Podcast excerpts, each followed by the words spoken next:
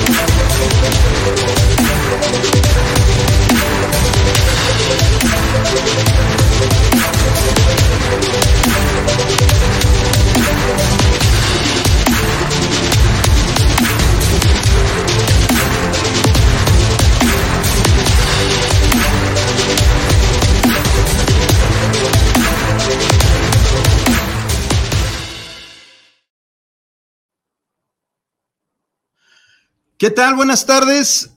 Nuevamente en este programa de TV Subversión en la plataforma de Guanatos.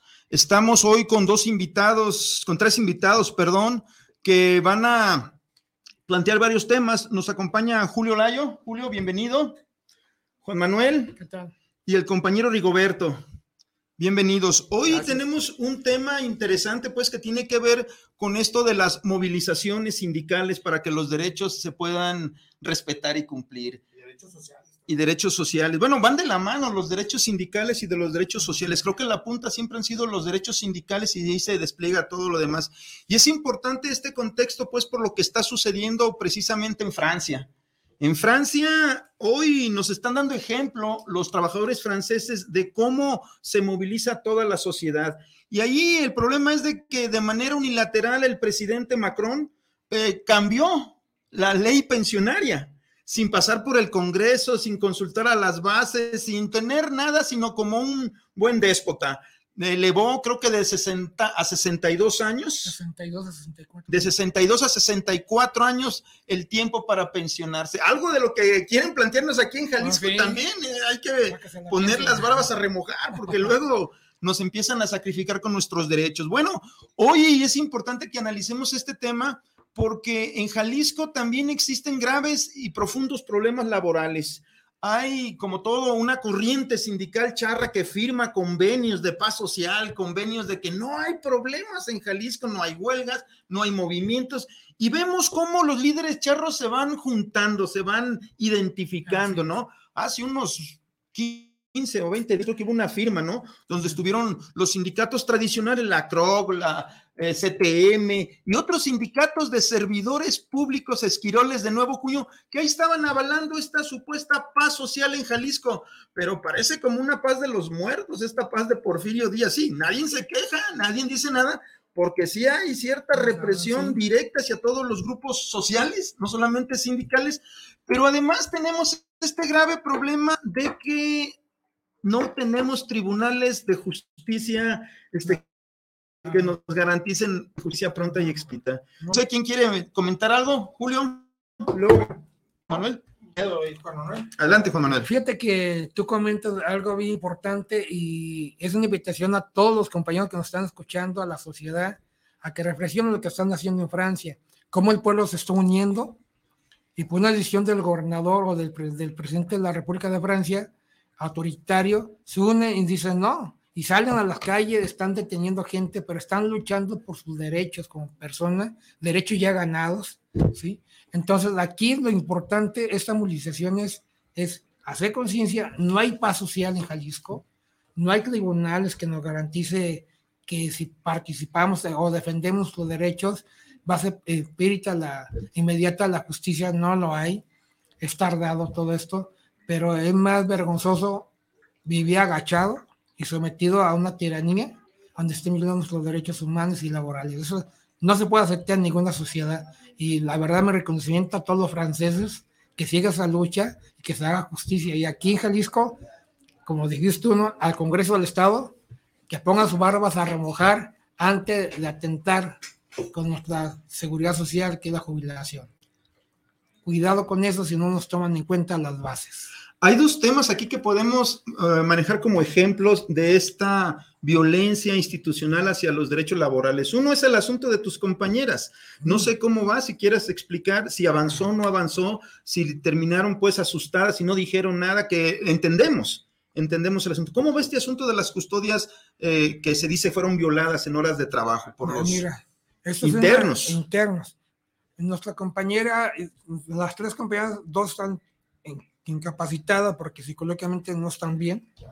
Entonces, nosotros luchamos como organización y con apoyo de sindicatos a que el Congreso se, y el gobierno se pronunciaran, ¿no?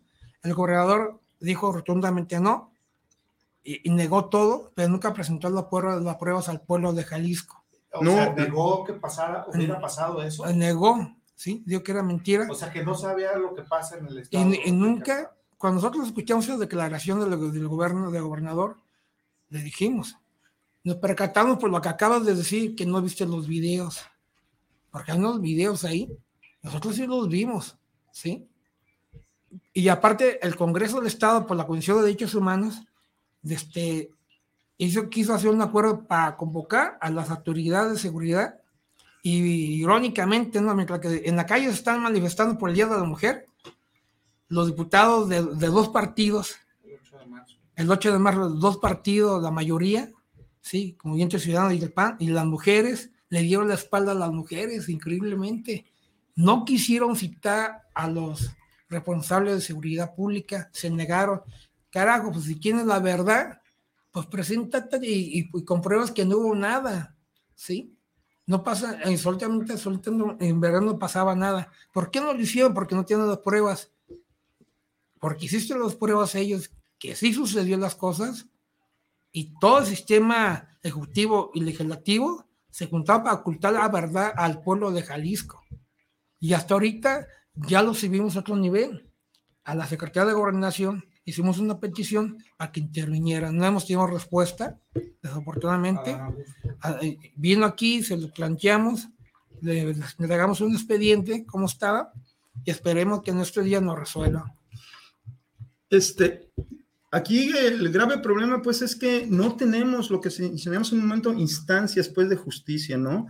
Yo no sé si al gobernador lo mantengan engañado, pero como señalas, la prueba reina del asunto para verte desmentido es, aquí están los videos, aquí está la grabación, las compañeras no sufrieron ese, esa violación, estuvo bien, aquí está. No pero no están los videos y se supone que hay cámaras en todos lados. Ese es un ejemplo de, de, esta paz social impuesta en Jalisco.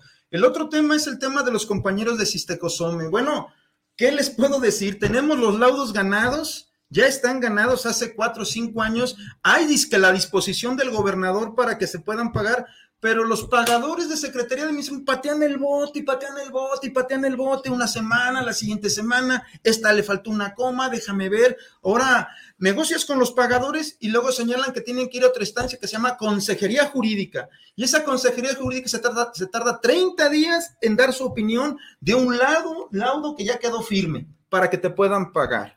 Entonces, me parece que también este es otro ejemplo. ¿Cómo es posible que un asunto que ya tiene tantos años, que ya están los laudos ganados y que el gobierno comprometió su palabra a pagar, no puedan hacer a los funcionarios a esta fecha. Sigamos atorados pues por minucias y sigan sin pagarle a los trabajadores. Ya se murieron los trabajadores, ya se murieron las viudas en algunos casos. Ahora vamos a tratar de hacer demandas para que el hijo de las viudas pueda cobrar lo de su papá. Y sí me parece vergonzoso a este asunto, pues porque no hay, no hay justicia laboral en Jalisco, que ese sería el segundo caso que podemos explicar. Y el tercer caso es precisamente lo que pasa en, los parques de Solidaridad y Montenegro, ¿no? Cómo a los trabajadores los despiden, los obligan a renunciar voluntariamente a sus derechos de antigüedad y les quieren dar otro contrato de borrón y cuenta nueva, pero les cambian todas las condiciones. Y esa renuncia disque voluntaria solamente les da derechos a que si tenías 20 años de antigüedad, tenés nada más 10 mil pesos pues por tus 20 años. Y te recontraten, pero con cero antigüedad. Y te dicen, bueno, no pierdes nada porque la antigüedad está en pensiones del Estado, se sigue pagando, sí. Pero si al siguiente mes me corre la parte patronal, ¿qué me va a liquidar? un mes nada más, porque el otro ya no, ya no tienes el derecho. Ya ya es un nuevo contrato. Ahí tenemos tres ejemplos de esta paz que existe en Jalisco, que no es pues una paz laboral, eh, salida de la justicia, del equilibrio, del entendimiento de las partes, sino una paz de imposición. Y si no te alineas, te alinean, pues, ¿no? Este es de los ejemplos que tenemos aquí en, Jalisco, pues, de cómo no existe, pues, esta situación de, de paz social hay un común denominador, lo que ustedes mencionan, que es precisamente, hay un gobierno estatal que no ve, no escucha, incluso no dialoga, y no es de ahorita. Yo, eh, nosotros estamos con el tema del transporte público y vemos eh, que el gobierno eh, le interesa, incluso ahorita nuevamente, lo de las multas todo un parque vehicular, lo hablamos eh, con el doctor Rigo, eh, de autos viejos que automáticamente no van a pasar la verificación. ¿Con qué intención? Pues de multarlos, que se los lleve una grúa y que genere, eh, estamos hablando de millones de autos que genere una multa, ¿no? Entonces, me recuerdo incluso hace, en el 2019, cuando se incrementó la tarifa de transporte, eh, golpearon un estudiante por brincarse eh, y no pagar el transporte público en el tren ligero. O sea, estamos hablando que en ese momento había la tarifa de 7.50 por no pagar dos pesos, lo, golpearon eh, con tolete y salieron y felices. Y el gobernador también no vio nada, En ese momento. Y después pasa otro proceso y golpearon a estudiantes, se los llevaron a, los llevaron detenidos, incluso desaparecidos en algunos momentos, ¿no? Entonces, son situaciones que la verdad nosotros, eh, que sí coinciden y el común denominador es eh, la forma de gobernar. Yo recuerdo que eh, como llegó a la presidencia también, el señor presidente Andrés Manuel mencionó y les pedía, bueno, pues es que tengan, eh, tengan diálogo, tengan diálogo. No es posible que sucedan esas eh, situaciones en la segunda ciudad más gobernada de Jalisco. Incluso alguien me decía, no, pues es que eh, también, porque nosotros también tenemos el tema de la gratuidad del transporte público que no nos han respondido durante dos años, que decían que hay gobiernos fascistas que precisamente no quieren a los gobiernos, a los adultos mayores, que los veían como un estorbo, como personas que ya habían aportado y solamente como ya habían dado los impuestos, ya habían trabajado, no lo sabían. Entonces, aquí en Jalisco nosotros creemos que sí hay una forma de callar a los trabajadores, de callar a los, a los adultos mayores, de callar las protestas. Ah, pero sí es la recaudación de dinero. Sí, es como una administración recaudatoria, ¿no? Realmente sí vemos que hay una molestia de muchos ciudadanos porque no vemos pues que los servicios públicos mejoren, que podrá ser una de las justificantes para recaudar, que mejoren los servicios públicos, que mejoren los espacios públicos, que mejore lo que se está haciendo con esa recaudación, porque queda el sesgo de que esa recaudación más bien favorece a particulares, ¿no? Porque tienen acuerdos con empresas particulares que se llevan la gran tajada de León y bueno, al municipio como tal o al estado como tal le queda muy poco. Me parece que sí debe de haber ahí una reflexión de este tipo de administración, ¿no? Entonces, ¿cuál sería la diferencia que tenemos la sociedad jalisciense con los franceses? ¿La conciencia? La conciencia, la falta de empatía, la necesidad. Un ejemplo, ¿no? Ahorita, ¿cuántos colectivos tenemos en Jalisco, aquí en la capital? ¿Cuántos colectivos desaparecidos, de control vehicular, de los policías, sindicatos? Honestos, ¿eh? Porque como dijo aquí nuestro compañero, hay charros blancos que van y, oh Dios mío, al señor gobernador, ¿no? Entonces, ya llegó el momento, porque esos franceses son muchos colectivos, pero están unificados para un bien común, porque a todo le afecta lo que hizo el, el presidente de la República de Francia. Ok, si este gobernador no dialoga, no te escucha, no te ve, pero hay que hacerlo ver. ¿Y cómo lo podemos hacerlo ver? Por conforme aplique, ya no tanto de gritos, sino aplicando la ley, lo que nos permite, con el sí. artículo 39 constitucional. Si un sistema de gobierno nos está causando tantos daños a los ciudadanos, pues organicémonos para buscar un bien común, decirle al gobernador, te invitamos a que reflexiones y corrijas tu postura, o simplemente te vamos a sacar de aquí, porque como ciudadanos, eso no nos enseñan en la escuela, no lo dice nadie, pero los invitamos a que lean el artículo 39 constitucional, está bien claro, cuando un sistema de gobierno va en contra de, de las necesidades y la justicia del pueblo, como pueblo lo podemos quitar o cambiar. Bueno, lo que pasa es que sí, está ahí en la ley, se ve muy bonito el artículo, pero operar ese artículo en los hechos reales casi es imposible, mi estimado. Porque también ejemplo de alguien que hayan tumbado yo, aquí en el estado, en la República Mexicana yo voy a dar, con ese camino. Fíjate que a yo ver. coincido con, con Juan, con el compañero, sí. precisamente porque hay algo. Hay eh, incluso eh, durante muchos años, eh, bueno, yo me alegro que, que, hubiera llegado el presidente de la República, eh, Andrés Manuel, porque yo estaba seguro que hubiera para dar una revuelta, porque los, la élite, los ricos, los empresarios empezaban a mandar, y lo hemos, hay muchos los ejemplos, oligarcas, los oligarcas, diría Andrés Manuel, eh, que sí es cierto, oh, sí, sí. sí, sí es cierto. en ese sentido, fíjate, hay una eh, un desdén, una eh, tácita, una discriminación a los movimientos sociales. No, yo considero que no están llegando los activistas de, de trabajadores, los sindicatos, los adultos mayores, eh, personas con discapacidad, de personas... Entonces, ¿Hay un desdén de la cuarta un transformación? De, un desdén del gobierno del Estado ah, del y, estado, sí, y del federal también. Y también del federal. También. Pero, Hablemos claramente, sí, sí, también, claro, del, también federal. del federal. Pero yo me refiero aquí en Jalisco porque... Eh, a nivel de, bueno, a nivel de Jalisco, Julio, los de Morena, ¿qué están haciendo? Nada. O sea, hay una alianza. Mira, ese es el gran problema, que no están haciéndole caso a los movimientos sociales, ni los de Morena, ni los de MC. Pero si de esa manera. Mira, yo coincido, yo creo que los que gobiernan es el desdén a las causas sociales. Nosotros que, que eh, hablo de lo federal y, lo, y de lo local. Y lo municipal. Y lo municipal también. No, es que lo municipal. Hay... Tenemos a un Lemus que no deja poner a los del PT su puestito ahí para informar y eso es una violación directa a la constitución. Bueno, pues ¿en dónde estamos? O, eh, o, o, en, o, son dueños de esto, se sienten dueños, como que si no respetan la. A este cuarto nos pregunta, danos un ejemplo, aquí no nunca se ha hecho. Pues seremos los primeros. Seremos los primeros de poner un ejemplo como sociedad de Jalisco, como movimiento colectivo, sindicatos, organizaciones. De, los invitamos a que nos sentemos. Hace unos días platicando. Oye, ¿qué hacemos, no? Si seguimos cada quien por su lado, no vamos a lograr nada. Eso queda claro, ¿sí?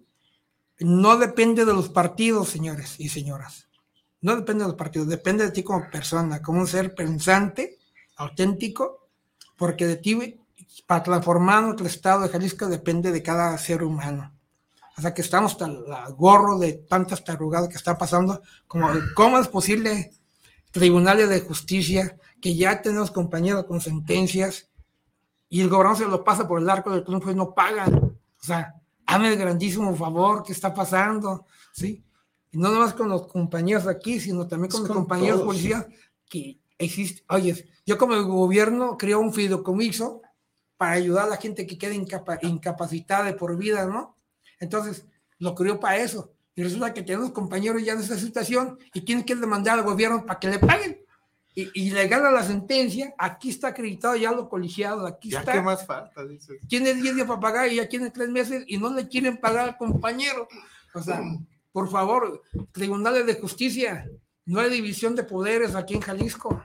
No hay división, porque si hubiera, ese gobernador, ese gobernador ya estuviera detenido este por desacato. Este fideicomiso que mencionas, este que fue creado, creo yo, en contubernio con la sección 47. Este, y entre ellos se lo repartían. Creo pensar, ¿eh? No, así estaba. Puede ser mal pensado el día de hoy.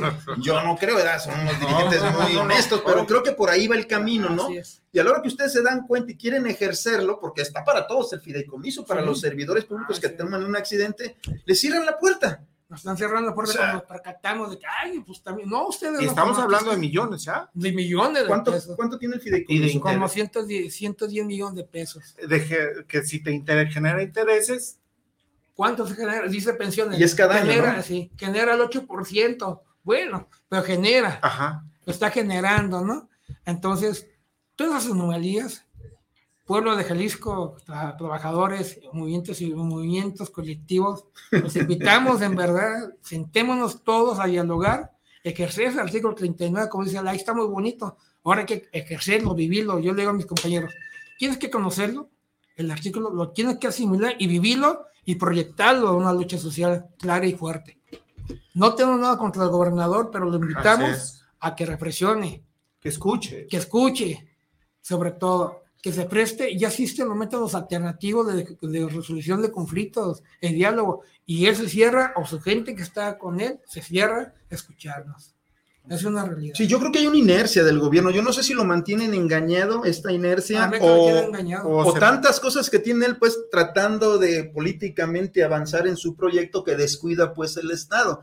Pero ahí sí yo creo que coincido con lo que dice nuestro presidente Andrés Manuel López Obrador. La mejor política externa, pues es la interna, es dar resultados en el Estado, pero hoy por hoy sí hay ciertas facturas que nos quedan a deber en la buena administración. No vamos a decir que todo, porque no quiere ser totalidad, pero sí hay ciertos rasgos de, la administración pública que nos queda de ver. Pero hay un secretario de gobierno, está Enrique Ibarra, hay un, hay un equipo ahí en la cuestión de, de comunicación, y yo creo, pues, yo coincido, yo creo de que Enrique Ibarra debe hacer una chamba de comunicación, de trato eh, con eh, con la población en general, política, social, eh, económica, y para ponerlos en una paz ciudadana, social que esté aquí, porque también estamos viendo, yo acabo de ver la mañanera y estamos en los primeros números de, delincuencia ¿eh?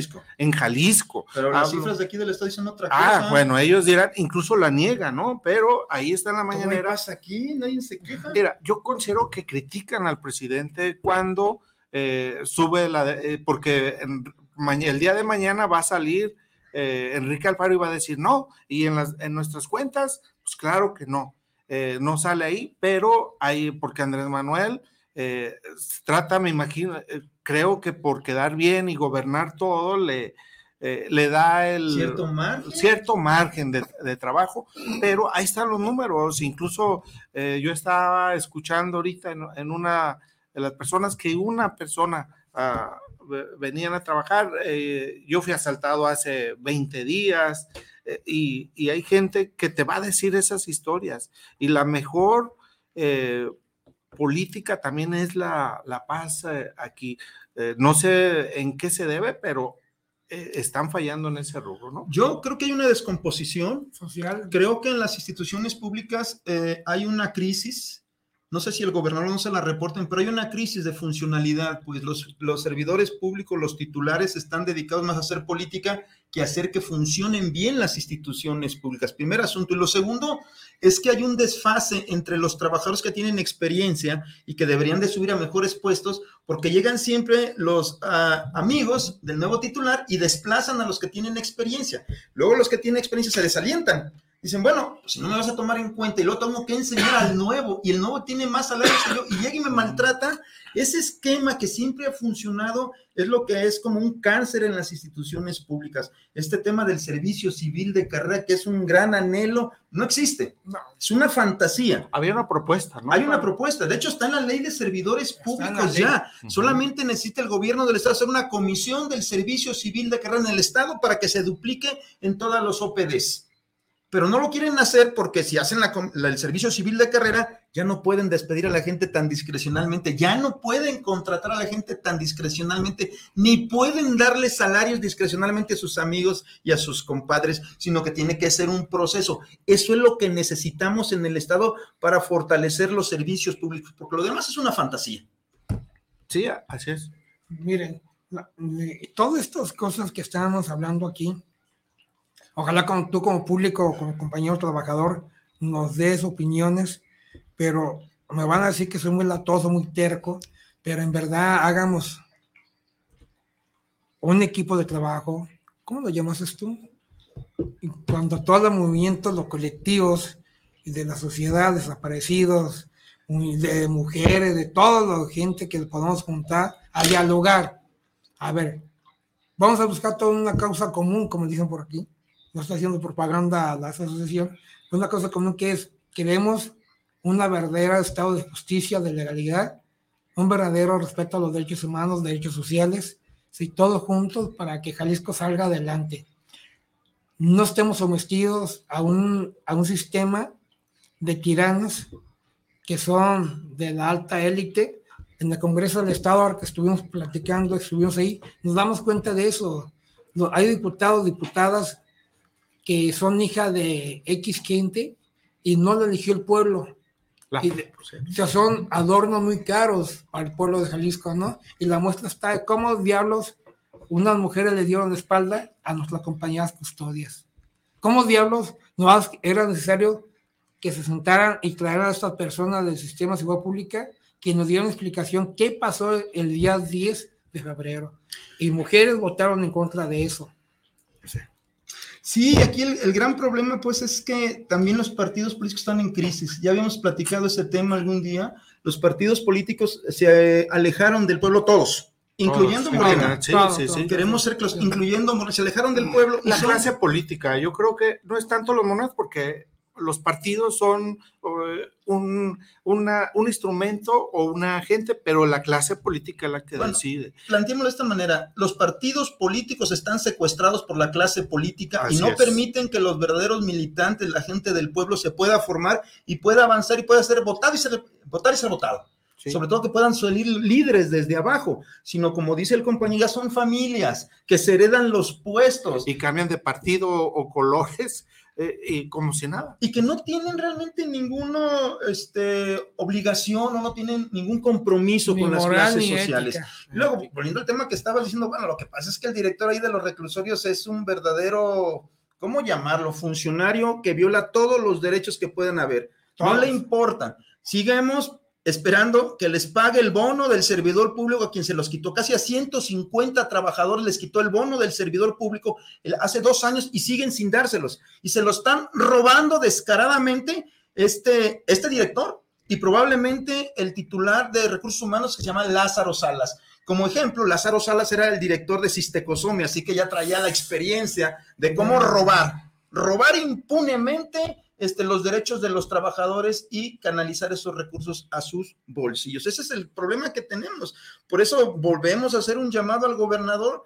Señor gobernador, con todo respeto, sus funcionarios lo hacen quedar mal. Primer asunto, lo están haciendo. A lo mejor si este funcionario tiene control férreo del, del reclusorio, pero violando los derechos de los trabajadores y probablemente de los internos. Y hasta donde yo sé, a lo mejor me voy a equivocar, sigue habiendo autocontrol Sí. Autogobierno, perdón, en los reclusorios. Sigue habiendo. Y nuestros compañeros custodios y nuestros compañeros que laboran ahí no tienen condiciones de seguridad, ni salarial, ni protección. Están al arbitrio de la buena de Dios. Y si pasa lo que pasó con las compañeras, ¿cómo pueden hacer su trabajo bien si todos los días estás en población y te pueden agredir? O sea, es grave lo que está pasando y solamente quien no quiere verlo no lo ve hay que etiquetar eh, eh, este, al secretario de Gobernación a nivel federal, porque también se guardan los pendientes aquí. Eh, yo creo que sí hace falta una clase política valiente, hasta con un compromiso social, porque y dejar atrás los intereses de grupo político, incluso económicos.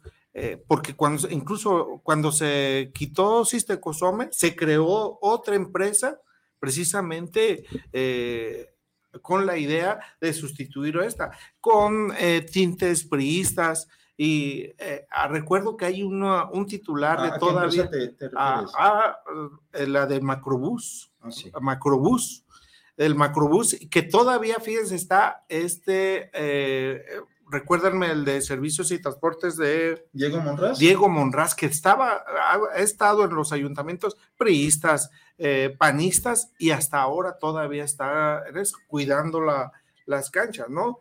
Con la idea de, de, precisamente, con una idea de que, ah, bueno, es que él sabe de transporte, pero más que yo considero es dar la idea de cuidar el, el negocio, porque el transporte del macrobús yo lo criticaba hace unas semanas en las redes sociales, mientras ya en otras ciudades el transporte público hay un espacio exclusivo para mujeres y personas con discapacidad. Aquí hasta lo hacen más chiquito. Acaban de inaugurar una, una ruta eh, que es la Express, que en vez de hacerlo más grande, lo sacaron un solo camión, el 380, imagínenselo, el 380 en una sola línea, ¿no? Exactamente así. Mientras en otras ciudades de, México, hablo en Monterrey incluso, de, eh, del país, es más frecuente el transporte en horas pico. Aquí lo mandan haciendo. Entonces, hay, un, hay una falta de, de, visión de un transporte público. No estamos bien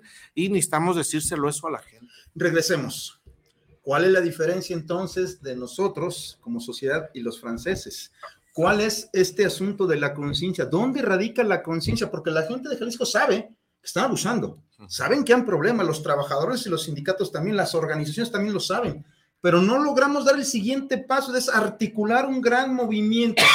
Planteábamos la semana pasada, y creo que lo habíamos planteado contigo también, Julio, que este gran movimiento pudiera tener como eje integrador la Declaración de los Derechos Humanos. Así es en sus cuatro este, niveles, sus cuatro categorías, porque todas las luchas sociales caben en los derechos humanos. Así nos quitamos del asunto partidista, que es lo que a veces contamina todo. Este pudiera ser el eje integrado de todas las organizaciones. Vámonos organizando para que se cumplan integralmente todos los derechos porque ya hay incluso mediciones de la ONU que te permite señalar si un gobierno se aleja o se acerca del cumplimiento integral de los derechos humanos, si una ciudad es amable o no con los derechos humanos de sus habitantes, si hay manera de medir entonces el, el funcionamiento de los gobiernos que nos sirva de guía para unirnos. Pero también tiene que ver, yo creo que con la formación política, ¿no? Decías hace un momento, hay que generar una nueva clase política. La pregunta es, ¿cómo? ¿De dónde la sacamos? Hay que ¿Cómo construimos esta nueva, cárcel, esta, esta nueva eh, clase política? ¿De dónde la sacamos? Mira, este, yo, yo este, ¿de dónde la vamos a sacar? Yo vuelvo a hacer hincapié en lo propio. Tú decías que la clase política es un liderazgo social.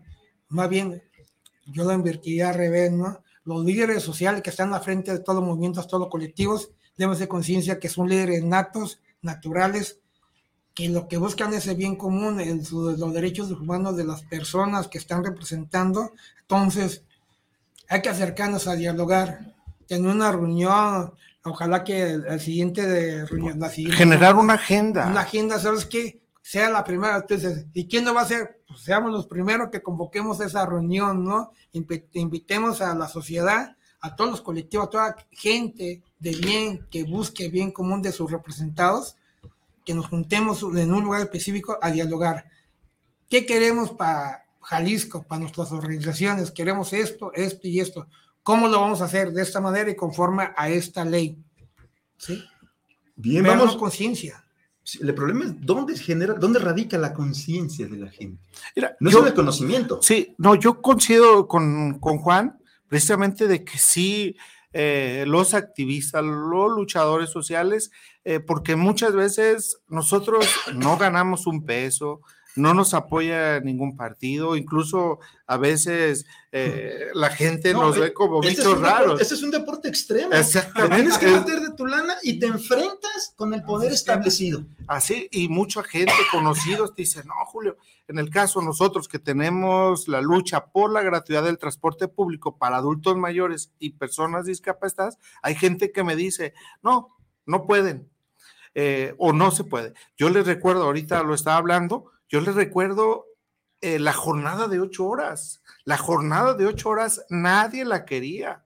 El voto femenino, había gente de izquierda, incluso con pensamientos progresistas que decían, no, ¿cómo darle voto a una mujer? Y se logró la jornada de ocho horas. Entonces, eh, claro que va a ser difícil, lo decíamos, pero vamos a generar una conciencia de que debemos de empujarlo, porque los franceses, ahorita hablamos el tema central de los franceses, yo considero que ellos sí ven, eh, ven, ven por su familia, también aquí, eh, eh, como vimos, vemos y tenemos una enseñanza de una clase política que agandallaba a los mexicanos, que daba eh, en, las, en las inyecciones para cáncer agua o incluso vendía a sobreprecio o que mm, ganaban muchísimo dinero. Entonces piensa la gente que los políticos son así y no, somos luchadores sociales.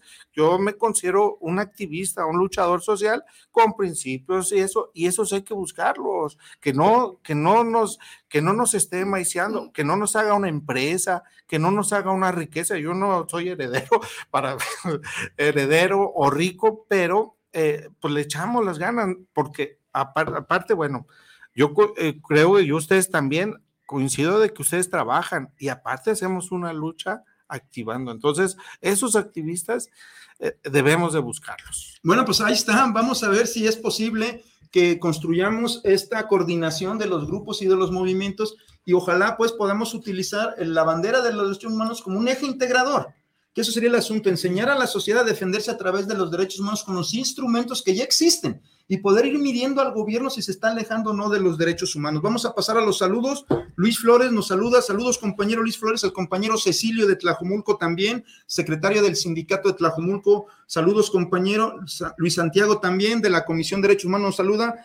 Y eh, Luis Flores nos dice, pues, que también hay que, eh, saludos al equipo. Esos son los primeros saludos que nos dan. Vamos a ver en la otra plataforma también este, cómo vamos de saludos, pero yo creo que en el tema inicial, pues, del asunto es cómo le hacemos aquí en Jalisco, ¿no?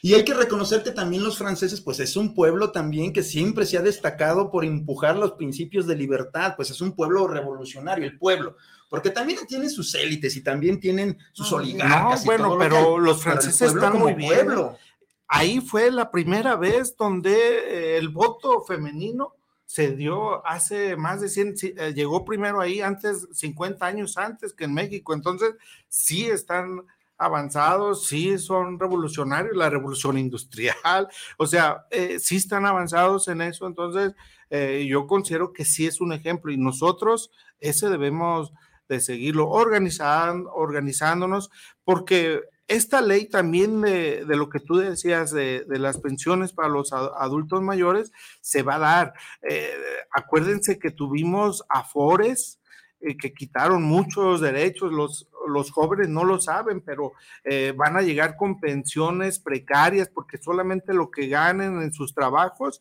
van a poder recibir y el compromiso del Estado se los van a quitar. Entonces, ahí había una intención de hacer esto que están haciendo allá aquí ponerle, decir, no, trabaja hasta los 70 años sí, y, que puedes hacerlo, ¿no? Entonces, aquí también eso, pero no se habla de que hay pensiones de funcionarios, hablo, recordaba un Ramírez Acuña de una pensión de 200 mil pesos. O sea, ustedes ahí. El coordinador de los de Morena, no ah, vayamos mal. Claro, que empezó a trabajar a los 5 años en el CIAPA. Que 15 años, ¿no? Que 14, 13 años. Pero hablamos de que. Una empresa privada pagó, y está documentado, fue una empresa privada la que pagó la diferencia. Es decir, hizo aportaciones voluntarias. Entonces, pues es un manejo discrecional de los oligarcas de los fondos pensionarios. Pero el problema aquí en Jalisco o en México es que cuando nos plantearon la modificación de las leyes pensionarias, sí hubo una ruptura generacional porque dijeron, a ustedes no les vamos a aplicar, a las siguientes generaciones se las aplicamos. Entonces ustedes no, no hay problema. Igual lo hicieron en pensiones del Estado, apruébenla. Y muchos y me aseguro, y los de atrás, pues que se frieguen. Ese es el gran problema, pues, que no hay una solidaridad generacional para defender los derechos que ya tenemos. Así es. Seguimos en aire. Sí.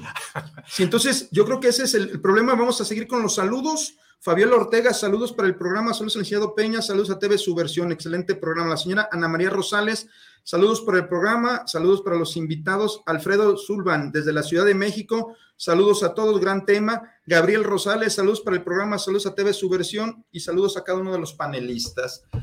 ¿Cómo le hacemos, compañeros? Este asunto de la descomposición social, yo veo que sigue caminando. La falta de solidaridad entre las generaciones, el tema de ser indiferentes ante la injusticia de los demás y voltearte para otro lado y no ver hasta que te llegue a ti la injusticia, entonces vemos, ¿no? Realmente llegó, ¿eh? Acuérdense que ahorita, bueno, nosotros somos de mediana edad, pero van a llegar tarde o temprano nuestros hijos, nuestros nietos. Entonces, sí hay una, eh, eh, una complicidad de la gente, y hablo de esos diputados, pero también necesitamos darlo a conocer. Eh, yo, yo creo que, que, los, que la labor de, de, la gente, de las organizaciones sociales, es denunciar eso, porque si no, eh, nadie se va a dar cuenta. Los los políticos le tiran a que se les olvide eh, o, al olvido o, ya pasó, ah, pasó hace mucho y va, se va a olvidar, ¿no? Entonces, sí hay que recordárselos a los gobernantes. Aquí el gran problema a veces de los luchadores sociales que se meten a hacer política es que ni les dan oportunidad y pierden los movimientos. Hay un riesgo en eso. Y lo vemos también en el movimiento sindical, cuando los líderes sindicales se suben a la lucha sindical, si no la pegan, hunden el movimiento o lo contaminan o lo condicionan. Pero ha, pues, funcionado, acuérdate con Lula. Sí. Con Les Valesa. Sí. Eh, bueno, entonces sí. Cada quien tenía sus historias distintas. Pero bueno, son, son, de los trabajadores. Pero Lula podemos ser el referente. sí, sí se puede. Nada más que aquí eh, eh, Lula era dirigente de un gran sindicato, tuvo las condiciones. Y aquí los grandes, aquí los grandes sindicatos están total y absolutamente controlados. ¿Sí? Nosotros somos como un Quijote luchando contra molinos de viento, contra la indiferencia de las autoridades y de los propios compañeros. Este, ese es el gran problema que tenemos. Que ahorita que mencionamos a, bueno, los gobiernos de izquierda, Petro, ah, estaba leyendo una noticia que precisamente al hijo le van a inventar una para poder enjuiciarlo eh, entonces, hay un ataque a, la gente que promueve estas eh, eh, beneficios, luchas. Hablo, incluso, pues escribí una columna donde al gobierno de Andrés Manuel hay un ataque de la derecha precisamente a los que promueven las, los derechos sociales, o sea, hablo laborales, porque también es un beneficio el, las vacaciones de 15 ah, días. claro. O sea, eh, o sea, y ahora para aplicar eso, ¿eh? Porque, pero es, velo y tú estarías de, de, acuerdo que nunca lo hubiera propuesto el PAN. Ah, no el PRI nunca lo hubiera propuesto el PAN. De hecho, nosotros creemos que es, una contradicción histórica el sindicato y la derecha. Así es. Primer asunto, yo no veo, salvo los sindicatos blancos y los sindicatos pues patronales que sí, conviven con la derecha, pues, pero hay una contradicción, pues los sindicatos, su naturaleza es de izquierda, primer asunto, y el segundo es que evidentemente deben de luchar por el bien de la comunidad, de las bases, sino de las élites. Desafortunadamente aquí tenemos condiciones distintas, los grandes sindicatos están controlados. Hay que ser que la revolución Hablando de Jalisco, por ejemplo, de los sindicatos que hay, de los grandes sindicatos, ¿cuáles les parece que son independientes? Tenemos dos grandes bloques, los sindicatos universitarios dirigidos por este personaje siniestro, el JJ, el Choco.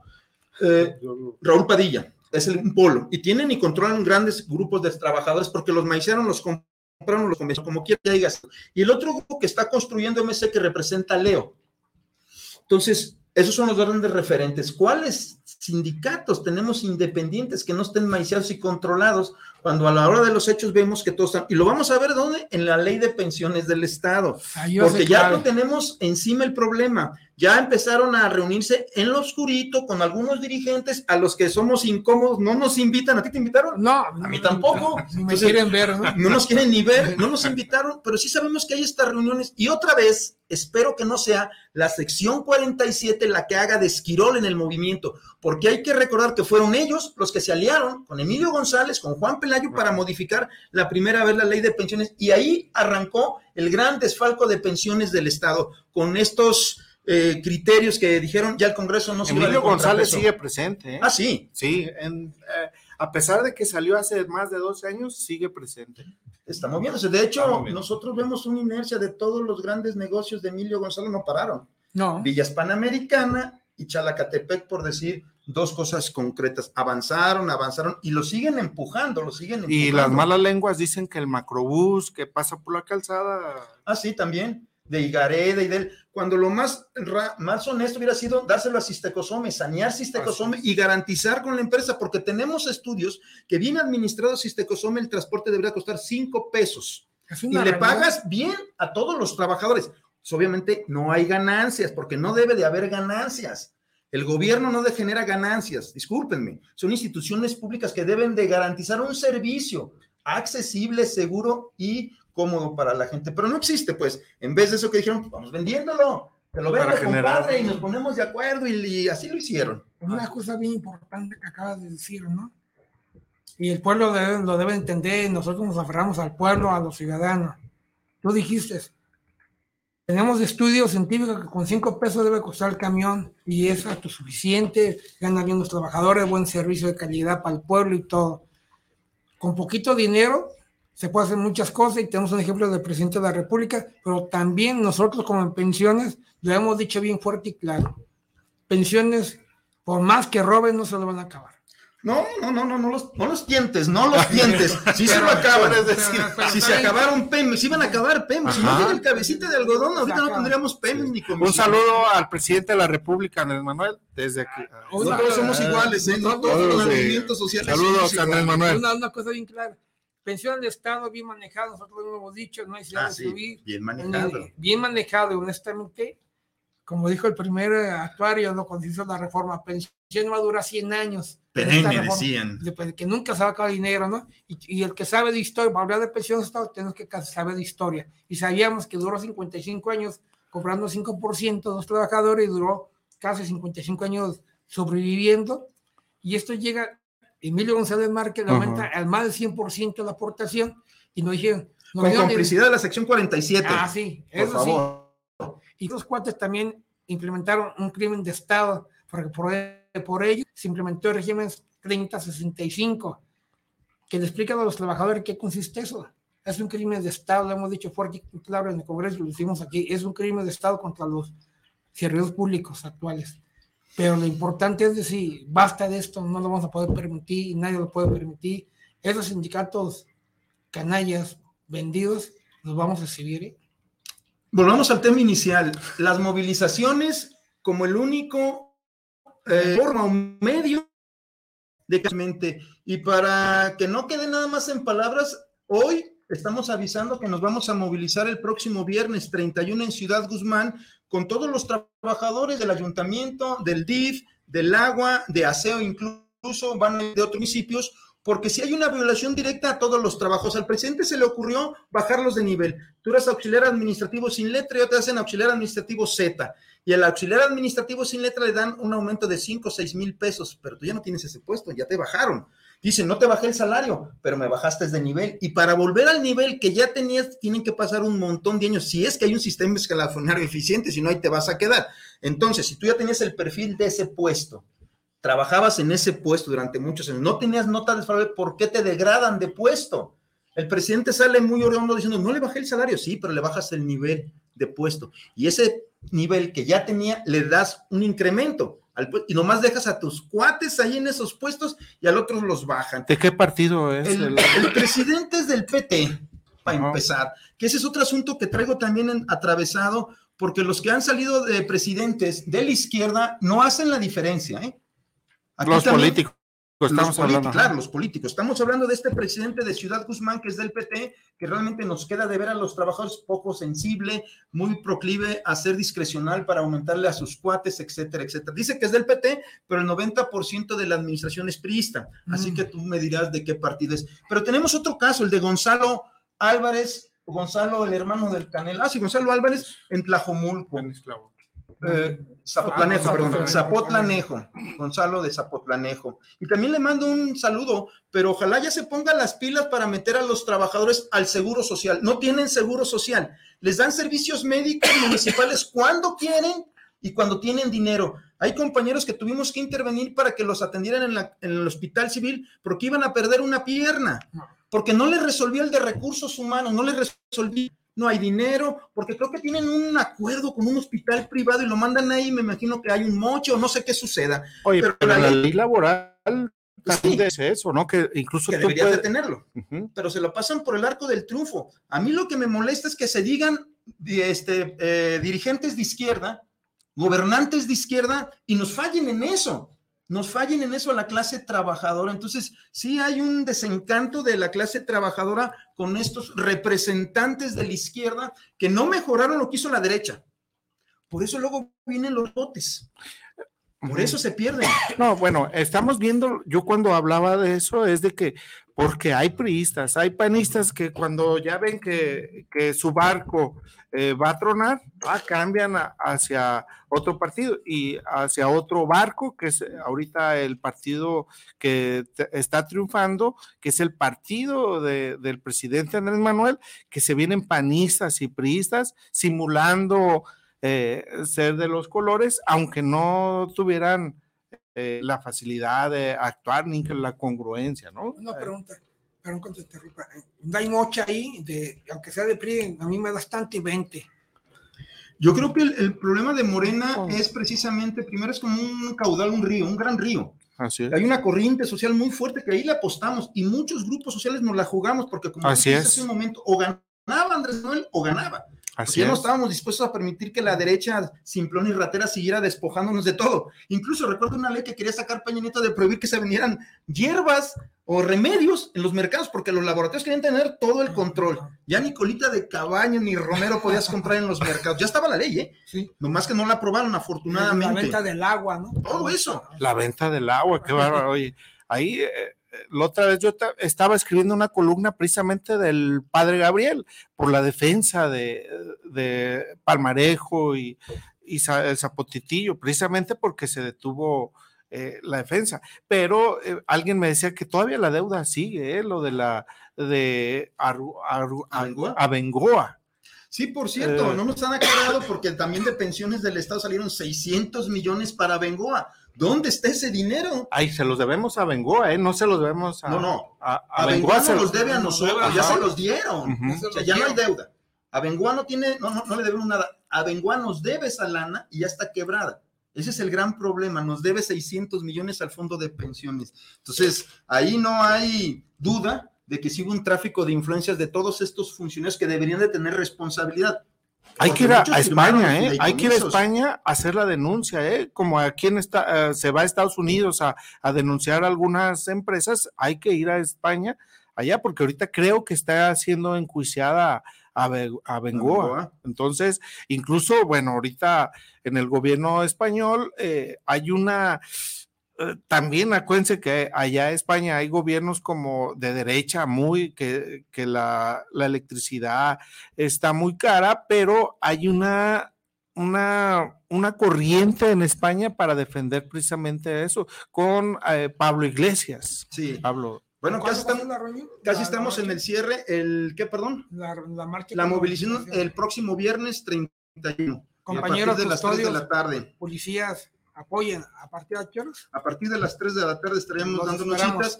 Y vamos, vamos a pedirle al ingeniero Israel que terminemos este programa con la introducción de la movilización que vamos a hacer precisamente en Zapotlán, el Grande Jalisco, y esperemos que los ciudadanos, los compañeros, los trabajadores libres acudan, se manifiesten y se defiendan, porque solamente luchando, de pie y exigiendo cambiamos las cosas en la sociedad. De rodillas no nos dan absolutamente nada. Puedes morir y no te hacen absolutamente ningún caso. Entonces, más vale que nos tengan por problemáticos porque estamos defendiendo una causa, que nos tengan como cobardes que no decimos absolutamente nada. Compañeros, si quieren decir lo último, tenemos dos minutos. No, yo coincido con ellos. Igualmente, y compañeros, y hacemos una invitación a los policías y custodios que apoyen esta marcha y a todo el pueblo de Ciudad Guzmán, son gente ejemplar y trabajadora, salgan a apoyarse, salgan a manifestar, decir ya basta, queremos justicia laboral, respeto a los derechos humanos y a los derechos sociales.